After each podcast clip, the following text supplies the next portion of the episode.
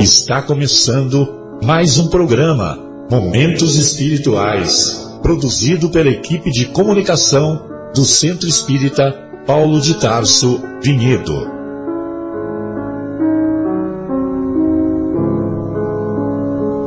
Se guardas contigo o estigma do sofrimento, indagando pela solução dos velhos problemas do ser e da dor, se percebes a nuvem que prenuncia a tormenta e o vórtice traiçoeiro das ondas em que navegas, vem conosco.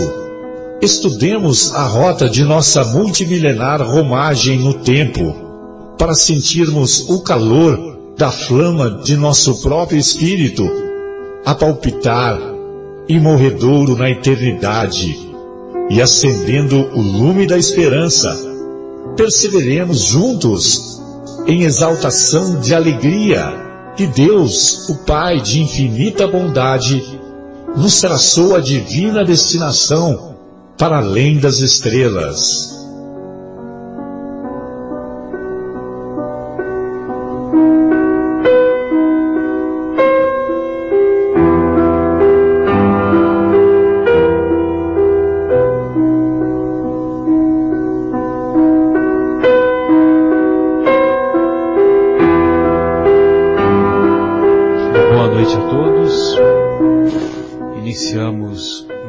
Encontro do programa Momentos Espirituais.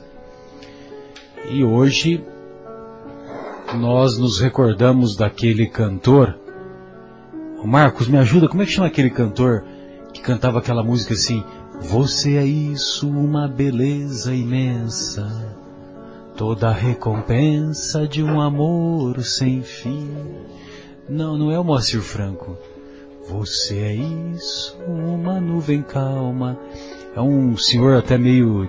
É, paz do meu amor. O Taiguara, mas tinha um, um, cantor, um outro cantor que interpretava, né? Ah, mas é o Luiz Vieira. O Luiz Vieira que cantava. Mas a, a, a, o pensamento que eu vou falar é do Taiguara mesmo, é isso mesmo. É, o Taiguara tem um pensamento que ele diz assim: no relacionamento entre. Um relacionamento a dois, né? Relacionamento de de, de um casal, por exemplo, né? Então ele diz assim que saudade é aquilo que fica daquilo que não ficou. Então no relacionamento a dois, saudade é aquilo que fica daquilo que não ficou.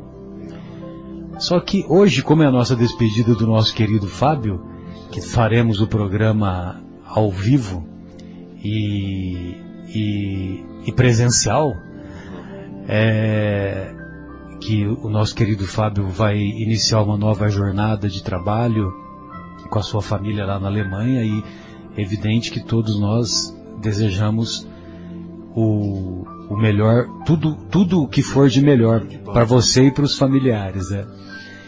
E só que aí eu, eu, discordo um pouco do poeta, né? Porque o, o poeta diz que no relacionamento a dois, saudade é aquilo que fica daquilo que não ficou. Mas no relacionamento entre amigos, saudade é aquilo que fica daquilo que ficou. Daquilo que ficou, daquilo que permaneceu, daquilo que foi plantado em nossos corações, daquilo que a Cora, Coralina, nos define tão bem, quando ela diz que a vida só vale a pena ser vivida quando tocamos o coração daqueles que cruzam o nosso caminho. E eu não preciso lhe dizer que o, que o meu coração e o coração de todos que convivemos com você esse tempo todo foi tocado. Muito bom. Então hoje nós vamos é, fazer o programa baseado no capítulo 24 de O Evangelho segundo o Espiritismo, e isso na primeira hora. E na segunda hora, nós vamos é, estudar o capítulo 19 da obra Nosso Lar, é, capítulo intitulado A Jovem Desencarnada. E no capítulo 24 do Evangelho segundo o Espiritismo, nós vamos encontrar é, não coloqueis a candeia debaixo do alqueire. é, eu preciso de uma cópia, porque o meu, meu evangelho eu tô na roça aqui agora. Que eu vou ter que fazer. Ah, tem aqui, ó. Beleza, beleza. Obrigado. Sem problema, sem problema. E, e o, não sei se vocês repararam, eu tinha percebido que do capítulo 22 até o 26, inclusive, 22 a 26, não tem instruções dos Espíritos. Não tem. Eu pensava que era só no capítulo 22. Aí depois eu fiquei prestando mais atenção, aí o 23 não tem, 24 não tem. Entendeu? 25 e 26 também não. Porque é interessante porque os, os conceitos de, de Jesus, quer dizer, quando Kardec faz o Evangelho, segundo o Espiritismo, é, muitos, muitas máximas, muitas, é, muitas definições, muitas colocações, muitas reflexões do mestre, elas, elas são deduzíveis umas, da, umas das outras. Então, você por dedução, você tira um, uma reflexão de outra. Então talvez por esse motivo que que o Kardec esses capítulos ele achou melhor não colocar instruções dos espíritos, dos espíritos, porque nos capítulos precedentes, talvez porque ia se tornar repetitivo, porque nos capítulos precedentes muitos conceitos o, os, os, os benfeitores espirituais ampliam os conceitos do, do mestre. Muito bem. Então ele diz assim, lá no. E, e, a, e a, passagem que se encontra lá na, no Sermão do Monte, né? Que o Sermão do Monte, como todos sabemos, envolvem os capítulos 5, 6 e 7 do, das anotações do evangelista Mateus. E ele diz, o mestre diz, não se acende uma candeia para colocá-la sob o alqueire, mas coloca-se sobre um candeeiro, a fim de que ela clareie, clareie todos aqueles que estão na mesa. E lá em Lucas nós vamos encontrar o seguinte: não há ninguém que, depois de ter acendido uma candeia, a cubra com um vaso ou a coloque sob uma cama, mas a põe sobre o candeeiro, a fim de que aqueles que entram, que entrem vejam a luz, porque não há nada de secreto que não, que não deva ser descoberto, nem nada de oculto que não deva ser conhecido e manifestar-se publicamente. Isso se encontra em Lucas capítulo 8, versículos 16 a 17, 16 e 17. Então, esse negócio de nada de oculto que deva ser conhecido tem até uma história que eu vou contar com objetivo para descontrair, que, que tinha, tinha uma senhora que uma vez ela deu a declaração que é muito perigoso, era, que era muito perigoso é, ficar perto do Chico.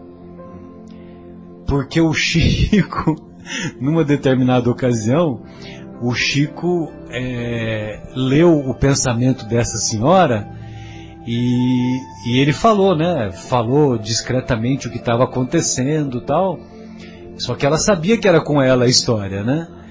E aí então ela falou, mas olha, ficar perto do Chico é um perigo. então imagine vocês, né? Eu só estou comentando descontraídamente porque você, vi, você veja você que vejam vocês que o próprio mestre diz que não há nada de secreto que não deva ser descoberto, e nem nada de oculto que não deva ser conhecido e manifestar-se publicamente.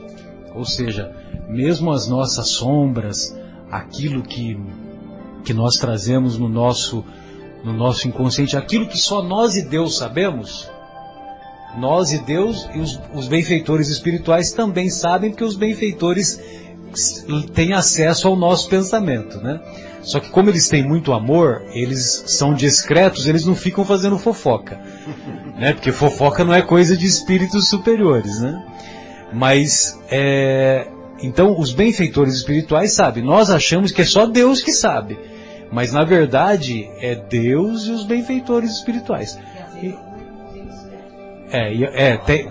Eu já peguei isso. Às vezes... Às vezes alguns irmãozinhos espertos. Algum, algum espírito menos evoluído desencarnado, é isso? É, também percebe, exatamente. É, é porque, muitas vezes, porque está no, tá no mesmo padrão vibratório, aquela coisa toda, que nós, muitas vezes, envolvidos em nossas sombras, nós nos sintonizamos, entramos em sintonia com espíritos, vamos dizer assim, da mesma faixa de evolução. E bem lembrado, viu, Fátima? Pois não, Afonso? É, eu queria lembrar a condição do, da nossa evolução à época do Cristo, quando ele nos reporta essa, ele nos coloca essa afirmativa e a realidade espiritual que é muito mais ampla. E nós estávamos numa condição de pouco conhecimento espiritual, estávamos iniciando a nossa viagem, a nossa evolução espiritual.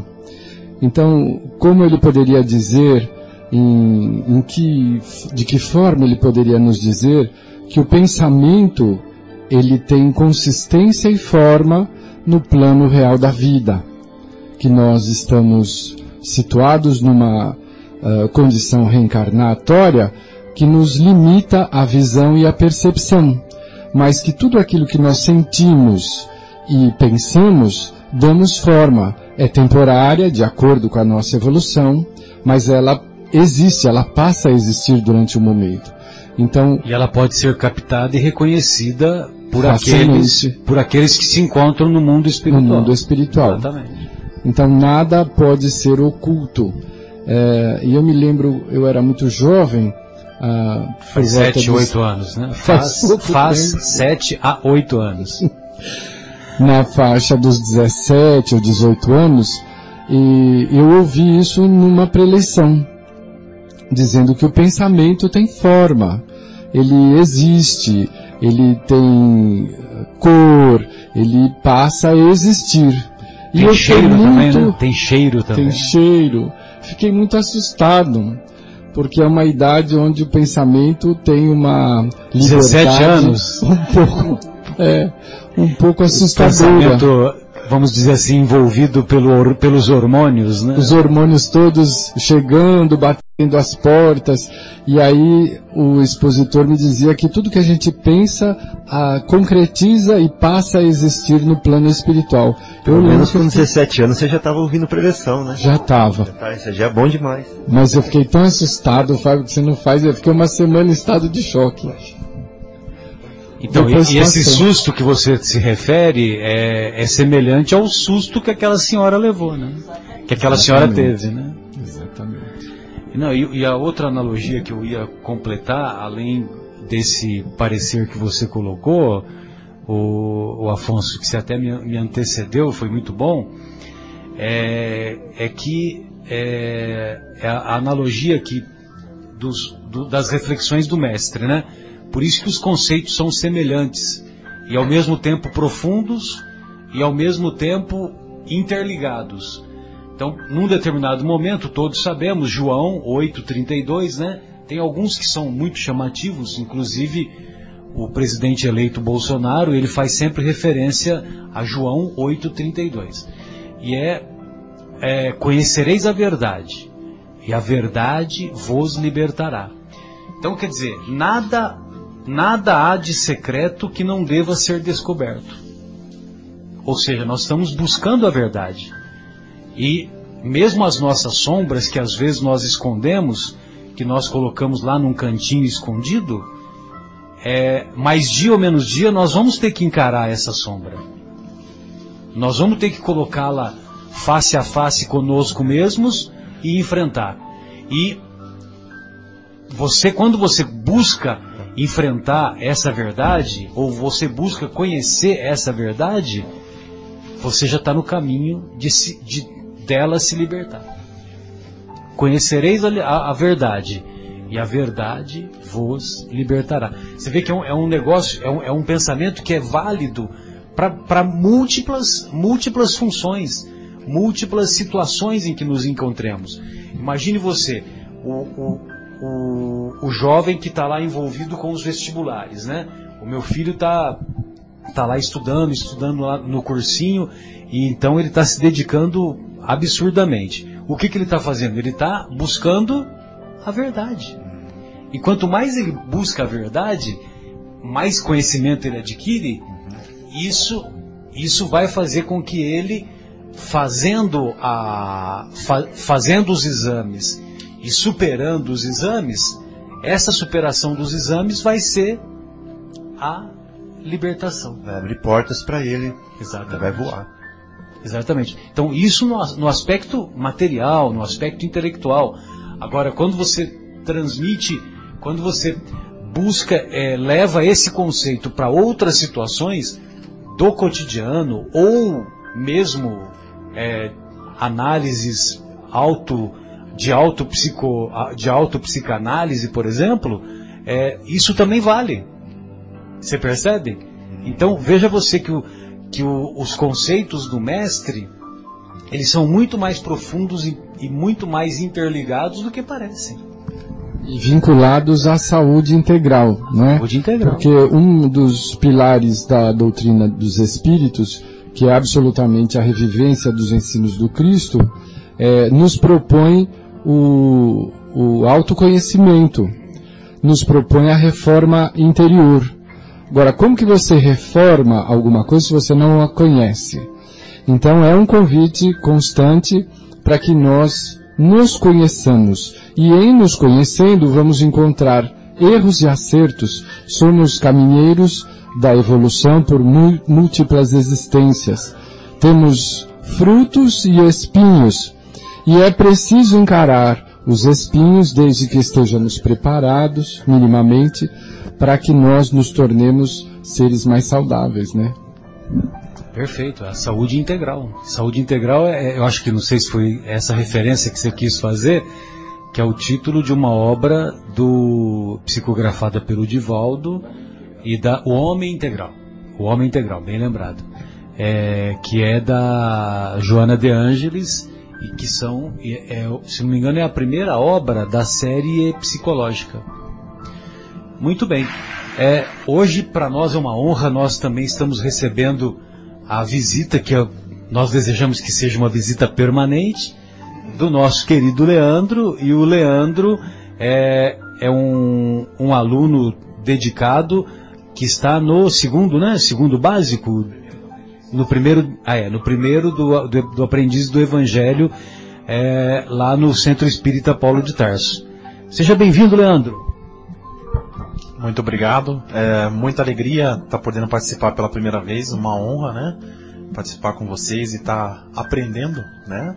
E quem sabe também contribuir um pouquinho com o pouco do conhecimento que nós temos. E como você mesmo disse, quem sabe seja uma, a primeira de muitas vezes, né? Muito obrigado a todos. A voz bonita ele tem, né, Marcelo? É, já está chegando, já chegou chegando, né, Marcos? Sim. Peraí, peraí, não entendi. Só para ressaltar, o Leandro também é, está colaborando com, a, com, o Centro Espírita Paulo de Tarso, que ele começa também a, a fazer preleção aqui na, na, na capela. Né? Maravilha. Bem, amigos, então essas são as nossas considerações iniciais e gostaria de ouvi-los é, acerca desses conceitos do mestre não coloqueis a candeia debaixo do alqueire. Fábio, Fátima, Presidente Prudente, Goiânia. Vamos lá, Fábio. É, Marcelo, eu sempre é, sempre reflito sobre essa, esse ensinamento do mestre, né? Não coloqueis a candeia debaixo do alqueire. E tem alguns outros que são muito parecidos com esse, né? Como brilhar a vossa luz, né? Que ele fala. Mas também tem alguns que são antagônicos, dá a impressão que são antagônicos, como não jogueis pérolas aos porcos, né? Ele fala assim, não saiba a vossa mão direita o que dá a vossa mão esquerda. Não parece antagônico? Ele fala assim, ó, não saiba a vossa mão direita o que dá a vossa, a vossa mão esquerda, ou ao contrário, né? Não saiba a vossa mão esquerda o que dá a vossa mão direita, não é isso que importa. Né? Não saiba uma mão o que a outra, o que dá a outra, mas ao mesmo tempo ele fala, brilha vossa luz. E ele fala assim, coloque a candeia sobre o alqueire. Como entender isso, né? Como entender essa... Então, quem quer colocar a palavra na boca de Jesus, coloca a palavra na boca de Jesus para qualquer situação que é favorável a essa pessoa. O Divaldo conta uma historinha que ele fala que tinha um bêbado que falava que Jesus era alcoólatra. Vocês lembram dessa? Não? É, ele falava assim, que o bêbado chegou e falou assim, ó, oh, Jesus era alcoólatra. Falou assim, claro que não era. Por que que era? Ué, você quer que eu prove para você só com o que está escrito? Quero. Então tá, ó. Ele não foi lá nas bodas de Canaã? Na festa? Foi. Ele não transformar, transformou água em vinho? Depois ele não saiu falando assim, quem é minha mãe? Quem são meus irmãos? né? De tanto beber, não sabia nem quem que era a mãe dele, quem que eram os irmãos dele. Mas ó, é uma anedota. Exatamente. Né? O Chico que falava assim, É. gente, Jesus não, não era bêbado, né? Então assim, Não era alcoólico, é, isso é uma anedota. Exatamente. Então, eh, eu usei essa anedota, né, para falar que se a gente pegar fora de contexto o que Jesus ensina, a gente põe ele, eh, põe os ensinamentos do jeito que a gente quer, né? Então é por- importante entender que quando ele falou não jogar pérolas aos porcos, o que que ele estava querendo dizer com isso? Em qual situação que ele estava querendo dizer isso? Quando ele falou não saiba vossa mão esquerda o que dá vossa mão direita, em que situação, para que tipo de alma doente que ele estava ensinando isso? Né? Necessitada ou alma infantil que ele estava ensinando a verdade para ela se libertar. Né? E aí chega no estudo de hoje, a gente está falando sobre a candeia, sobre o alquire. Que, qual é a mensagem para nós, crianças espirituais, nos libertarmos das nossas bolas de ferro, né? das nossas é, amarras. Eu ia falar cadenas, cadenas em espanhol, né? As nossas correntes. É, quais são as. O, o que, que ele quis ensinar pra gente? Então, é, ele estava querendo dizer, é, falando assim em poucas palavras, né? Que é, os nossos. Que a nossa conduta, que a nossa é, atitude dê frutos, né? E que em dando frutos, que as pessoas que sirvam de exemplos esses frutos, né? Que o nosso trabalho inspire, né? que o nosso verbo é, console, que a nossa mensagem esclareça, ou seja, que a nossa luz tenha utilidade, que ela brilhe. Né? E as pessoas confundem que você brilhe, né? que, que eu brilhe, que brilhe a minha pessoa. Não. São que os meus frutos brilhem, que os atos brilhem, que é, o que o, a minha obra, que a minha obra é, resgate, que a minha obra acolha, que a minha obra console, que a minha obra esclareça. Não eu, né? Não eu como pessoa. Então é uma mensagem muito linda, maravilhosa, né?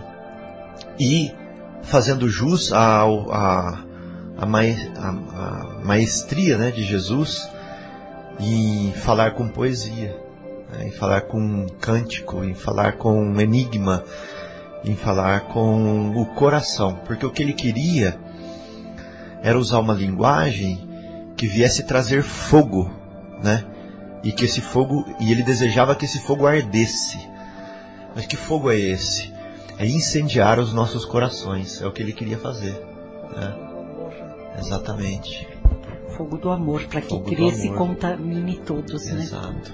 Então ele falava dessa forma para que o nosso coração ficasse em brasa, né? para que o nosso coração fosse realmente vivo, né? tocado e tocasse. Porque se você fala de uma forma fria, né? racional, não é a mesma coisa que você chegar com o coração em brasa. Né? Não é a mesma coisa. Então, você fala de um jeito que toque as pessoas. E ele tinha essa capacidade, né? De nos tocar. Então ele fala assim: olha, não coloqueis a candeia debaixo do alqueire. Ou seja, não coloqueis a vela debaixo do velador. Não vos escondais, né? Exatamente. Mostre-se abertamente. Né? Ou seja, Fátima, que o bem apareça. Que o bem apareça. Porque a gente pensa que não fazer o mal já é bem. Né? Mas não é. Não fazer o mal não é fazer o bem. Não fazer o mal é ser conivente com o bem. É com o mal.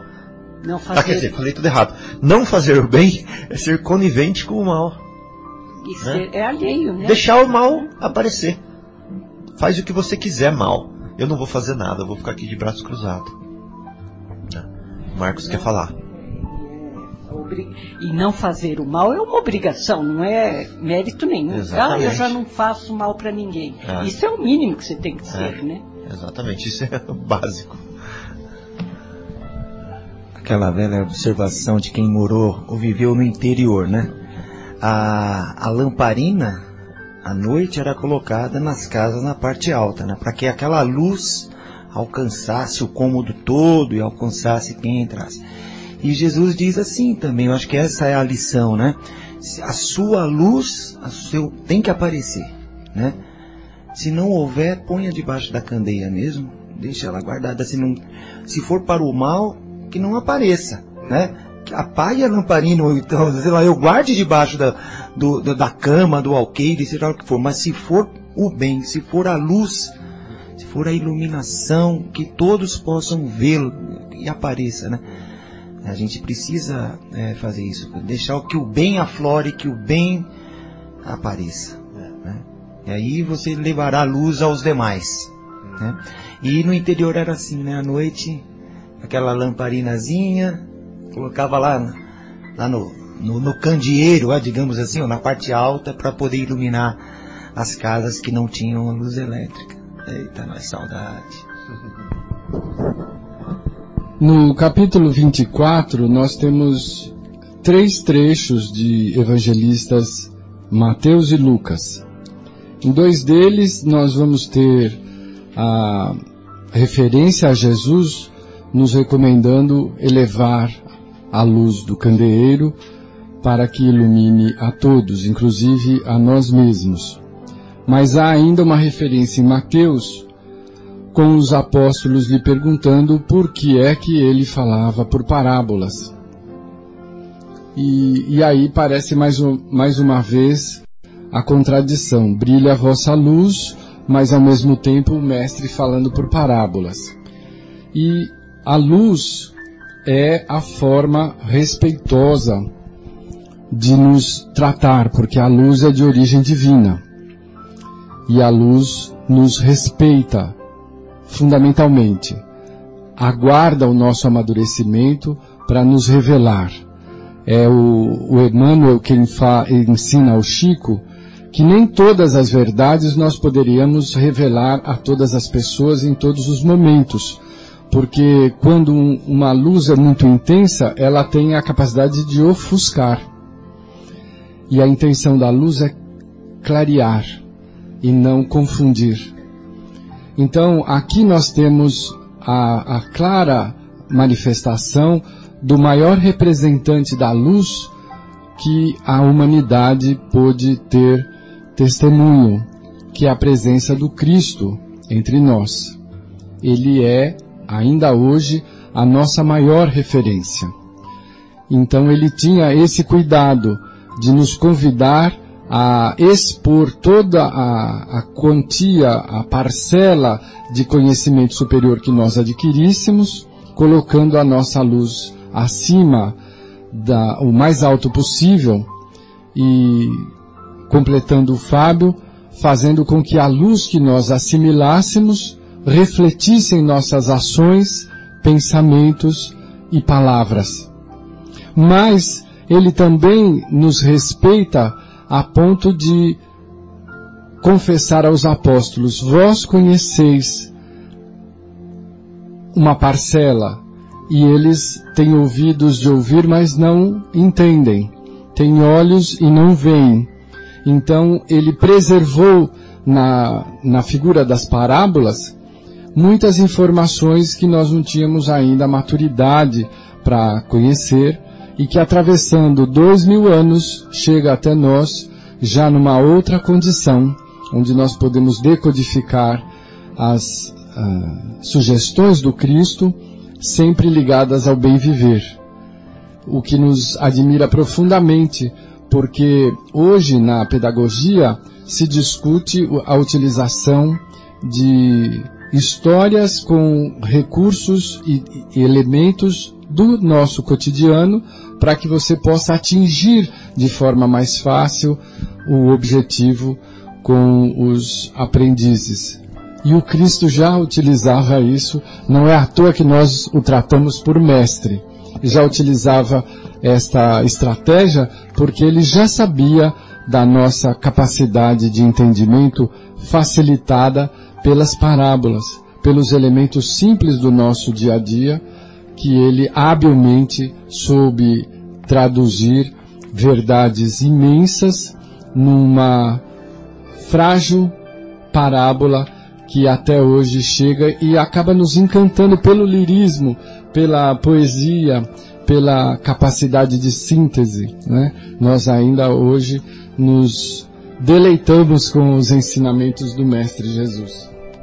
No livro Consolador, é, há uma pergunta que Emmanuel responde, onde ele fala assim que as parábolas é, de Jesus eram como as sementes divinas que vinham, não, que, que iam brotar e iam mostrar para gente, amadurecidos, né?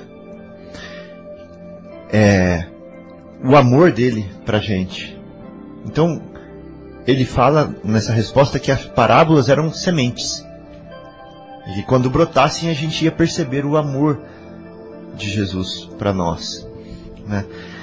E Jesus mesmo falou assim: e o semeador saiu a semear. Né? E ele estava se referindo a ele. Né?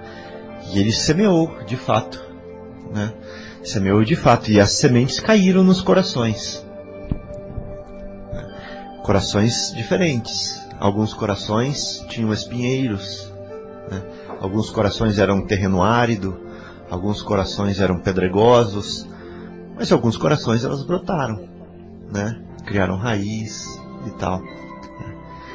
Então, é, as sementes estão aí. Né? Agora, cabe a quem cuidar do terreno? Né? Cada um de nós. É isso que eu corações. gostaria de convidar todos os nossos ouvintes, e é um convite para nós mesmos, refletirmos a respeito do que é que temos feito da luz que nos chega através dos ensinamentos de Jesus melhor expli explicados e explicitados pelos benfeitores espirituais na redentora doutrina dos espíritos, como é que temos utilizado esse manancial de luz, como é que eles refletem no, nos nossos pensamentos e hábitos, porque muitos de nós achamos muito bonita a doutrina dos espíritos, nos dedicamos a estudá-la, a citá-la, né, de forma impecável, mas não deixamos que ela permeie as nossas atitudes, o nosso sentimento. Ainda temos dificuldade em viver a proposta do Cristo, fazendo com que nós sejamos seres muito estranhos, com a cabeça lotada de conhecimento superior, de luz, mas as nossas atitudes e palavras às vezes contradizem esse repertório. E encontramos situações é, tristes de seres que se dedicam à, à palavra, ao esclarecimento, à orientação, e no entanto, quando se trata da sua própria conduta, acabam é, esquecendo que aquela luz ela não pode ser colocada ocultamente. Né? Ela precisa brilhar, ela precisa estar no nosso dia a dia, na nossa convivência diária com os nossos familiares, que, segundo o entendimento, são, é onde reside a, os nossos maiores desafios do ponto de vista do apaziguamento dos equívocos que cometemos, dos excessos, são os seres que vieram nos cobrar aquilo que deixamos por fazer e que exigem de nós uma maior quantidade de dedicação, de disciplina e de esforço para que nós possamos retomar o, o convívio fraterno, o respeito, o amor, em última análise, é o nosso objetivo maior. Mas às vezes a simples tolerância já é uma um desafio muito grande. E nem sempre nós conseguimos conquistar.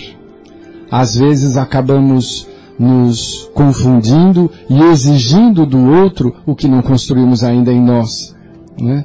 E aí passamos a não ter uma atitude condigna daquilo que o mestre nos propõe. Se ele nos pediu para que nós perdoássemos 70 vezes, sete vezes, que nos amássemos uns aos outros, que nos amássemos como Ele nos amou, e Ele não nos pediu nem esperou absolutamente nenhuma retribuição. Então, essas uh, sugestões e convites ainda ecoam nos nossos ouvidos, mas como estarão dentro da nossa consciência? É um, fica, hashtag fica a dica. Bem colocado, viu, Afonso? Beleza. É, o, alguns anos atrás, o nosso querido Haroldo, ele publicou um livro chamado Parábolas de Jesus, Texto e Contexto.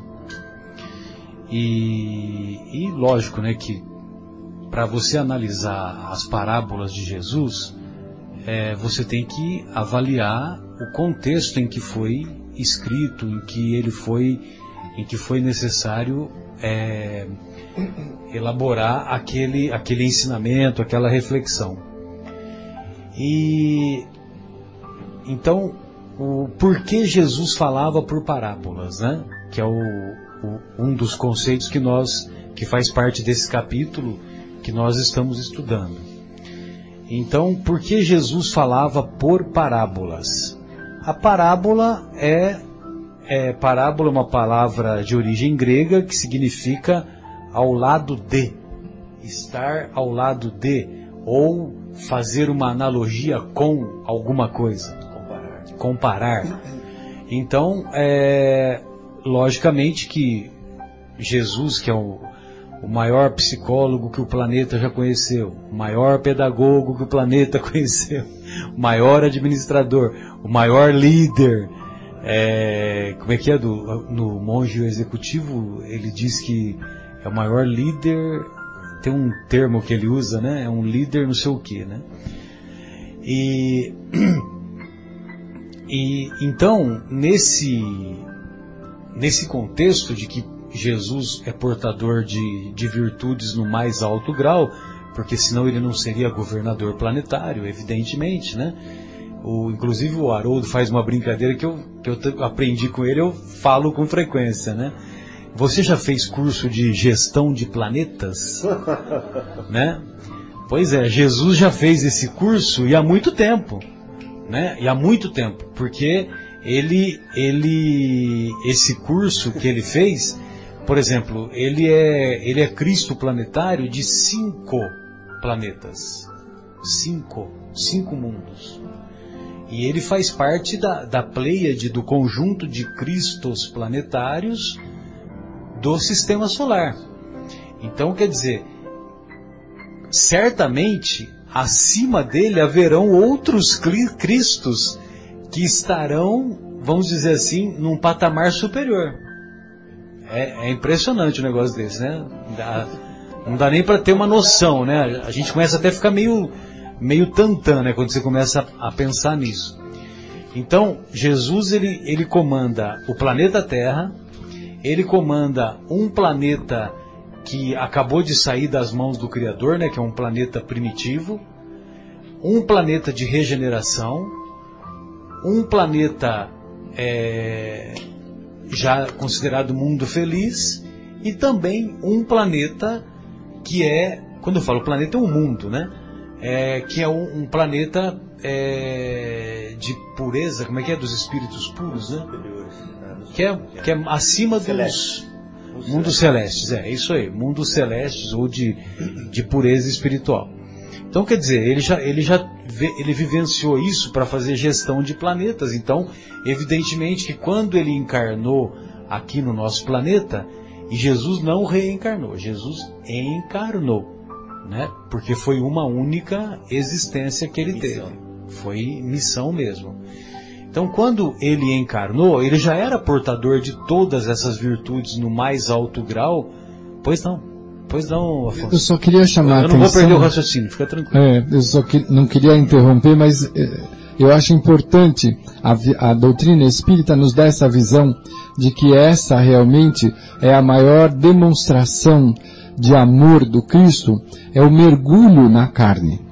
Porque a, algumas pessoas levam a entender que o maior sacrifício foi a morte na cruz, aquela tortura toda, aquela situação, mas aquilo Mesmo foram... suar sangue, né? Su é. su suor com sangue também não foi o, o maior sacrifício. Digamos, foram segundos de dor e de testemunho Sim. de grandeza espiritual, mas demonstração de amor, renúncia mesmo, é você ter que mergulhar na atmosfera de um planeta como o nosso, sendo uma criatura do quilate espiritual do Cristo. E ele fez exatamente e unicamente por intenso amor a nós, uh, humanidade que ele uh, tutela de forma tão amorosa e fraterna. E por isso devemos né? amor incondicional. Que ele não cobra nada, né? Nada. E esse, essa é a grande demonstração. Então, tenhamos no Cristo. Nem tráfico de influência tem, nada, nada. Não tem, é nem pensar. É. Tenhamos no Cristo um grande e incomparável amigo e, e lembremos-nos dele como alguém capaz de extremos de amor, como mergulhar na carne num planeta como o nosso. Perfeito. E, e aí, então, como eu estava falando, evidentemente que como ele era portador de todas as virtudes, ele também tinha o seu método pedagógico. E o método pedagógico que ele, que ele se valeu é um método muito eficaz, porque até hoje milhões ou bilhões de pessoas estudam os seus ensinamentos. Nós estamos aqui estudando. Então já se passaram 20 séculos e nós estamos estudando as suas reflexões, os seus ensinos, que muitas vezes derivam das suas parábolas. E as parábolas contadas por ele são histórias. As histórias é, é muito fácil de nós é, memorizarmos, né? Nós não esquecemos as parábolas. E tá lá o conceito. Tá lá o conceito, né? Olha, vai lá, estuda, olha, vai lá, aplica. Nós escutamos isso todo dia no recesso dos nossos corações. Marcelo, agora a gente vem aqui no rádio e fala assim, para todo mundo que está ouvindo o rádio, é, coloquei, não coloquei a candeia debaixo do alqueire. E estamos explicando isso, né? Mas a gente aprendeu com Jesus. A gente leu, né? Agora Jesus leu na onde essa coisa que ele está falando? É, pois é. Quem falou isso para ele? Ele só observou lá a natureza, os hábitos das pessoas, né? E desses hábitos das pessoas ele falou, ah, é verdade, agora eu já me lembrei, né, que eu tenho que falar isso tal. e aí o Mateus anotou, né? Foi o primeiro que anotou, depois vieram os outros.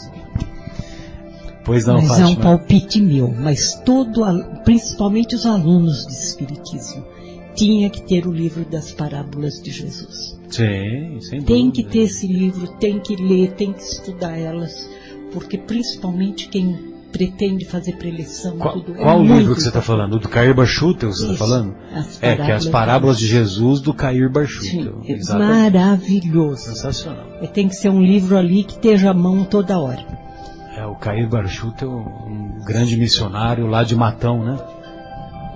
É uma boa dica, pode ter certeza que eu vou comprar na feira do livro. Pode comprar que você vai gostar. E, e aí então, nesse, nesse contexto de análise da parábola, e agora, ainda há pouco, nós estávamos falando num outro contexto, e eu não, não me lembro exatamente se foi o, o Afonso que falou e depois a Fátima fez o comentário, de que não basta não fazer o mal. Não foi isso? Foi, foi o Fábio que falou, né, Fábio? E, e olha só, Fábio, na pergunta 642 de O Livro dos Espíritos, o Kardec, que é, todos sabemos que era discípulo de Jesus, o Kardec pergunta para os benfeitores: Será suficiente não se fazer o mal para ser agradável a Deus e assegurar uma situação futura? Será suficiente? Olha, basta não fazer o mal? Se eu não fizer o mal, eu já vou estar bem posicionado na, no, na vida futura, na vida no mundo espiritual? Se eu não fizer, olha, eu não matei, eu não roubei, Não fofoquei. não fofoquei, não prejudiquei ninguém, eu sou uma boa pessoa. Não, eu não sou uma boa pessoa. Eu sou uma má pessoa e de carteirinha. Plasma. E de carteirinha. Porque olha só a resposta deles. O, Ka- o Kardec pergunta: basta não fazer o mal para ser agradável a Deus e assegurar uma situação futura? Aí os benfeitores respondem: não. Só que eles não param no não. Tem uma continuidade, né? São benfeitores espirituais, são espíritos superiores, são orientadores. Então, eles sabem completar, eles têm conteúdo. Não são como nós, que nós temos cara de conteúdo. Mas nós, né, nós sabemos fazer cara de conteúdo.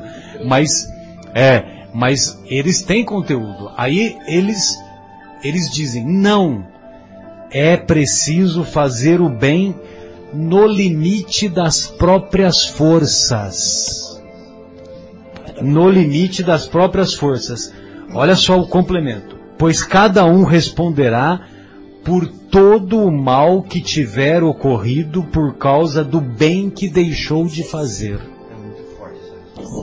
Será que você pode repetir isso, por lógico, favor? lógico. Ó, vou, vou repetir agora, é, como é que se diz, né? Com, com emoção. Estudamos com a Agnello essa questão assim, É. muito forte. Estudamos com a Agnello, né, no última sexta do mês. É, já essa questão é muito forte, é muito linda. Sem dúvida. E qu- quando eu comecei, eu, eu, eu lembro que eu estudei essa questão com o tio Agnello também. Aí você vê que o tio Agnello sempre dá ênfase. né? Então, será suficiente não fazer o mal para ser agradável a Deus e assegurar uma situação futura? Não. É preciso fazer o bem no limite das próprias forças, pois cada um responderá por todo o mal que tiver ocorrido por causa do bem que se deixou de fazer. Entendeu? É um, é um convite muito forte à responsabilidade. Responsabilidade. Não há neutralidade. Não. Ou você serve à luz, ou você integra o exército da sombra. Não dá para dizer, não, eu sou meio termo, eu não vou aqui nem vou lá. Não existe isso. E tudo que você deixar de fazer, a tua consciência não é ninguém mais.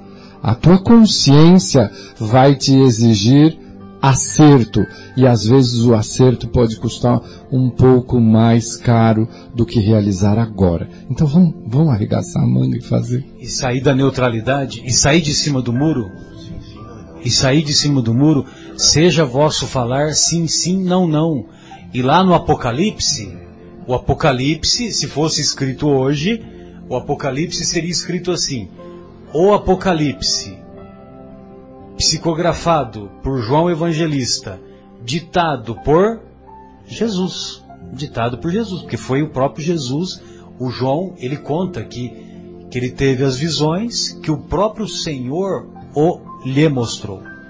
Certo? Então, se, se o Apocalipse fosse escrito hoje, e Apocalipse é uma palavra de origem grega que significa revelação, só isso. Não é tsunami, não é o mundo acabou, não é Armagedon, não é nada disso.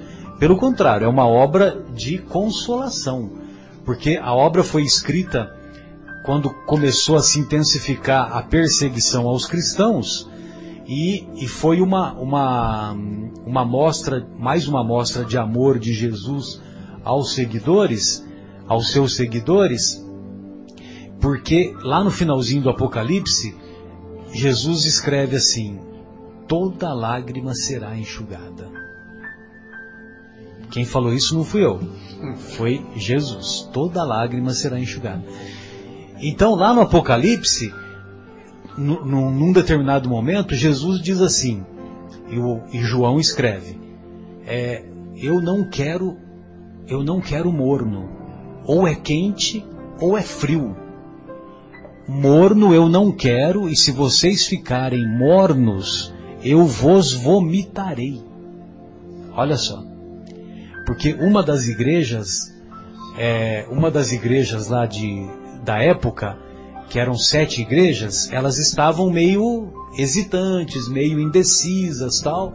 E aí então, Jesus faz essa colocação. Pois não, Leandro, fica à vontade. Uma colocação, né, você comentou, o Apocalipse, ele significa revelação. Tanto que nós, se nós pegarmos a Bíblia Sagrada em, em inglês, né, o Apocalipse se chama Revelations. E Revelations, em português, revelações. Né? Então é bem isso que você comentou. E até só um comentário rápido em cima do que o Afonso colocou a última vez, né? Questão 642, que ele falou de regaçar as mangas, né? É um convite fortíssimo para nós colocarmos em prática a caridade, né? né? O amor em ação. Então, sem dúvida nenhuma, é uma questão fortíssima. Por isso que o tio Agnello pega bastante em cima dela, porque é realmente para fazer a gente pensar muito e sair do, do quadrado. sair do nosso comodismo, né, da zona de conforto, né? Bem lembrado. E só só para você ter uma ideia, o, com o professor Severino Celestino, nós aprendemos também que em hebraico é, o Apocalipse é, foi, ele, é, ele é escrito assim, Rizaion. Rizaion significa visão. Só que visão no sentido espiritual. E foi o que João teve, né? Visão espiritual. Mas está correto. Apocalipse, palavra de origem grega, significa revelação. O que chegou para o mundo ocidental, né? Para nós ocidentais. Para os orientais seria Rizaion. Muito bom. É, então vamos encerrar a nossa primeira parte. Tem mais alguém que gostaria de fazer o comentário? Marcos, Fátima, Fábio, Afonso. Só para finalizar, retomar o que você disse agora há pouco, eu fiquei pensando nos momentos em que nós tropeçamos e acabamos não tendo uma visão de esperança. Quando as coisas parece que desabam, porque vem aos fechos e, e nós nos sentimos derrotados, tristes e desesperançados. Na minha avaliação pessoal, e portanto sem nenhum valor, nós temos a impressão de que é uma das piores condições do ser humano. Você chegar a um ponto de perder a esperança.